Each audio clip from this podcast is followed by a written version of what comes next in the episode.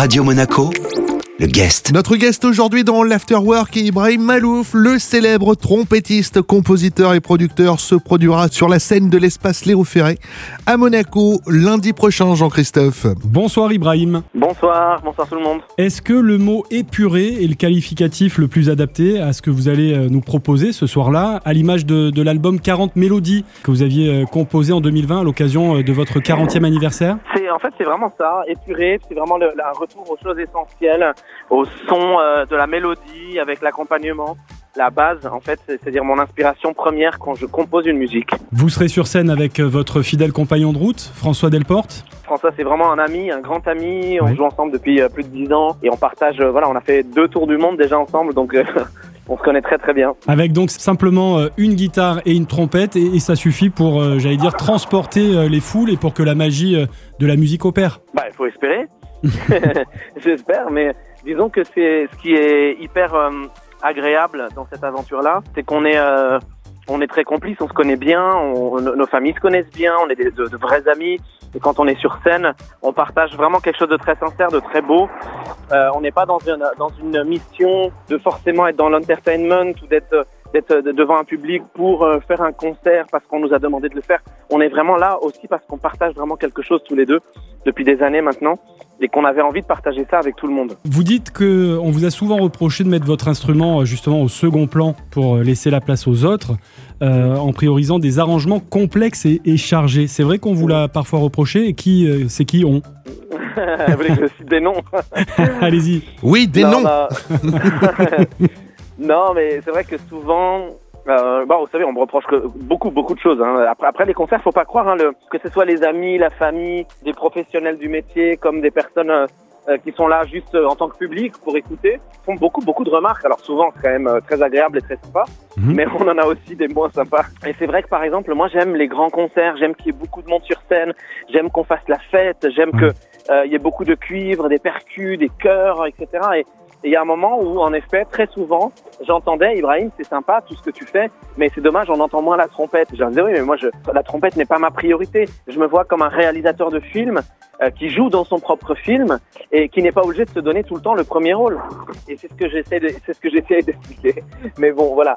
Mais maintenant, euh, j'ai, j'ai un peu changé là sur ce projet-là, sur ce duo-là, où vraiment pour le coup la trompette reprend le, le premier, euh, le premier plan. Quoi. Vous êtes euh, l'instrumentiste le plus populaire de la scène française. Vous êtes reconnu partout dans le monde avec euh, de nombreuses récompenses euh, également de la profession.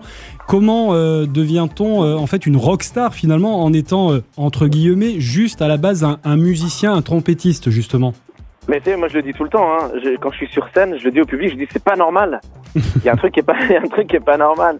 J'ai une chance incroyable euh, de pouvoir avoir en effet un, un- public très large qui me suit. Et surtout, vous savez ce que j'aime dans, dans ce public qui m'écoute, c'est que euh, c'est pas du tout un public euh, communautaire. C'est-à-dire, il n'y a pas, euh, euh, par exemple, que des amoureux du jazz Oui. ou que des gens euh, euh, de telle ou telle communauté ou de tel tel âge ou de telle euh, catégorie socio-professionnelle, etc. J'ai avec moi un public qui, qui vraiment ressemble à la société dans laquelle on vit. Et, et c'est surtout ça en fait moi qui me plaît, c'est que quand je regarde le public, je me dis c'est fou, il y a tout, il y a de tout. Mm. Il y a des adultes, il y a des il y a des personnes très âgées, il y a des jeunes, il y a des enfants, il y a des ados, il y a des euh, il y a des amoureux du jazz, des gens qui aiment pas le jazz, il y a des gens qui sont euh, toutes les couleurs, il y a des, enfin, il y a, il y a quelque chose- il y a vraiment quelque chose qui ressemble vraiment à la société que j'aime et à la société dans laquelle on vit et à la France aussi parce que c'est très français aussi et ça je je dois je dois l'avouer que la France est une est une euh, est une société très cosmopolite Oui. et euh, et, et c'est quelque chose qui me plaît moi et euh, je, je pense que aussi une euh, partie enfin une, une, une- peut-être une je sais pas si c'est la raison mais une partie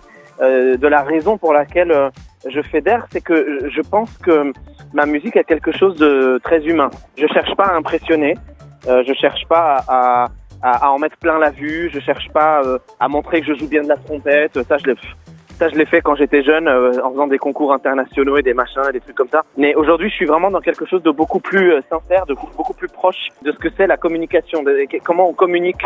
Voilà, quand je suis sur scène, j'ai envie d'être en communication, en communion ou en communication avec le public qui est en face, à, euh, qui est face à moi.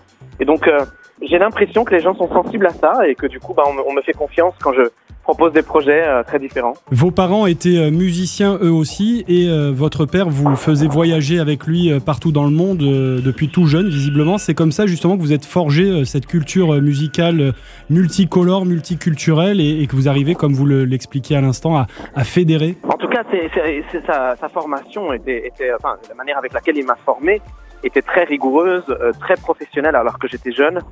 En effet, et je- j'en parle depuis très très longtemps. hein, mon père m'a préparé, m'a présenté, m'a, m'a- oui, m'a, m'a tout appris quoi. Euh, à, à 9 ans, je faisais des concerts en duo avec lui. On faisait une moitié de concerts de musique baroque, donc on jouait Vivaldi, Albinoni, euh, Bach. etc. Et, euh, et une deuxième partie de musique arabe. Alors forcément, ça forge de, de dire qu'on fait euh, Mm. euh, des, des programmes comme ça où on mélange la musique arabe et la musique baroque. Et puis, euh, au final, en grandissant, je me suis rendu compte qu'il y avait énormément de points communs entre la musique arabe et la musique baroque. Et ça, on l'oublie, mais la musique baroque est née dans la musique de la Renaissance. Et la musique de la Renaissance, la, plus grande influence de la musique de la Renaissance, c'est la musique arabe, puisque les Arabes sont restés sept siècles en Espagne et que c'est eux qui ont apporté tous les tous les instruments, le benzir, la darbouka, le rabab, qui est devenu le violon, etc., dans la musique de la Renaissance. Et la musique de la Renaissance se joue avec des instruments arabes. Donc en fait, il y a énormément de points communs dans ces cultures-là. Et en effet, le fait d'avoir grandi dans une euh, culture de la musique qui est aussi euh, un- un- importante, imposante, enfin, où- la musique est absolument partout, partout, partout, tout le temps, et ben, ça forge en tout cas une manière de voir le monde qui est dans le métissage. Eh ben, merci beaucoup, Ibrahim. Vous avez réussi à, à me faire voyager euh, juste en vous écoutant parler. C'était un grand plaisir. C'est gentil, merci à vous. Désolé, il y a du bruit autour de moi. On est en pleine résidence de, de, euh, de préparation pour la, pour la prochaine tournée. Ah oui, Donc, je suis sorti dans la rue pour pouvoir euh, faire cette interview avec vous. ça va, il n'y a, pas- y a pas de problème. On vous souhaite un bon concert à Monaco la semaine prochaine et on vous retrouvera également au Nice Jazz Festival cet été. hein. Absolument. Avec le projet pour lequel je suis en résidence en ce moment d'ailleurs. Voilà. C'est noté. Merci, Merci. merci. Merci, Merci. à vous, Ibrahim. Au revoir, à bientôt. Au revoir. Notre guest aujourd'hui dans l'Afterwork était Ibrahim Malouf. On le recevait à l'occasion de sa venue en principauté à l'espace Léo Ferré le lundi 23 mai. Le guest à retrouver en replay sur notre site, notre application, ainsi que sur nos diverses plateformes de podcast. Radio Monaco, le guest.